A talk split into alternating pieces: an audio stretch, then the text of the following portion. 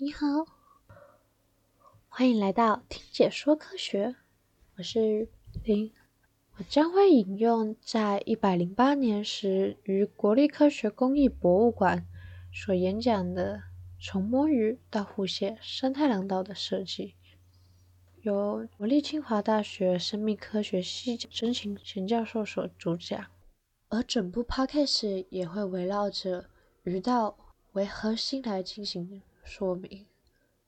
在过去，曾经有生态学家发现。台湾没有成功的鱼道，而认为台湾并不需要鱼道，就是有必要。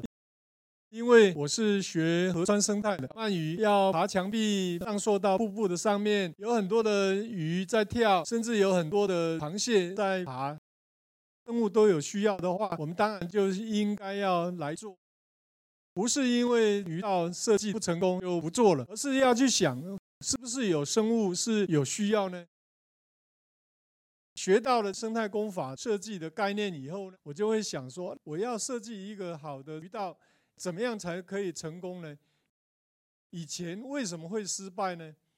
我我去看了很多失败的这种设计，就发觉我们一般的工程的设计里面，通常都只讲去设计鱼道的本体。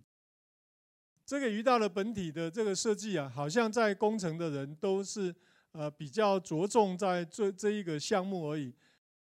可是呢，大家却忽略了，要设计一个好的鱼道，必须要有一个叫做系统。所谓的系统，就是我们在设计的整个鱼道放到水坝的这个位置，其实不是只有鱼道的本体，它必须要有鱼道的入口跟鱼道的出口。加上一个好的鱼道的本体，这三个不同的部位啊，才能够成为一个好的生态廊道的这个系统。我学到了这个概念以后呢，我去看很多的失败的这一些案例，我就发觉说，哦，原来他们失败的这个原因呢，真的都是因为缺乏了对这一个整个系统其他单元的这个认识所产生的这个问题。所以，因为我学到了这个东西以后，我就知道说，诶，怎么样子去设计好成功的呃鱼道，包括我们对鱼类生态的这个需求，知道台湾有哪一些的鱼是在洄游的，洄游的需求的条件是怎么样子？譬如说，它能够游多快，能够跳多高，这一些的这种基本的条件，是我们长期带着学生。一起在野外所做的努力的，像这一个季节，是台湾几乎大部分的鱼类在洄游上溯的季节。部分鱼类所洄游的季节与鱼道之间的关联在哪里呢？如果在水利署的网站上查询，可以查到鱼道设置的目的是为了提供洄游的鱼类一条通路。以克服河道上的阻碍，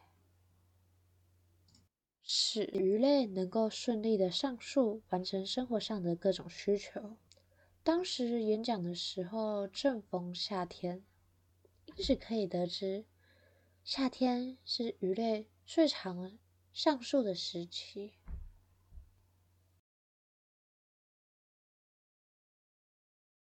呃，不只是鱼类了，像螃蟹也是。我们在台湾的这个呃螃蟹里面，在河流的这一些这个呃毛蟹啊，在中央山脉以西，我们称它为叫做河浦绒螯蟹；在呃中央山脉以东的台东花莲宜兰的这个地方的毛蟹啊，是叫做台湾扁绒螯蟹。台湾扁绒螯蟹的洄游呢，刚好是在端午节的前后这一段时间，在降海的这个洄游。那如果是西部的话呢，是在冬至的时候，所以像这一些的生态的这个掌握啊，是我们长期累积了以后所得到的经验。我们呢做了非常非常多相关这方面的这个研究，知道这些鱼类的生态以后呢，我进而进而跟工程的人来合作，怎么样去掌握这些工程的系统？比如说我们这个系统设计的时候。你要注意到的边界条件，比如说上游的水位的变动、下游河床的这种变动等等。那这个时候呢，你在系统里面就掌握了三个部分嘛：上游的进水口的地方、鱼道的本体到下游的这个出口的地方。那这一些的这种的设计里面，假设我们可以知道这些条件以后，我大概就可以去知道说我要怎么去设计了。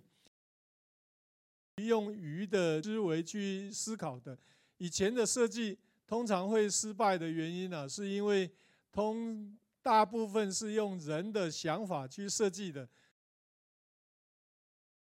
所以它才会失败。比如说鱼的溯河能力，假设我们不是从鱼的这个角度去思考的话，你晓不晓得我们平常看到的这个这个小鱼，像西哥。我们看到的这西哥大概是十二公分左右体长，那它能够游多快？它能够跳多高？假设我们不知道是从鱼的角度去想的话呢，你设计出来是没有办法给它用的。好，那有这一些的条件的结合以后，就知道从工程的需求跟生物的这个需求这两个跨领域的这种思维呢，自然而然就可以找出一个。能够共通而且适用的这个条件了，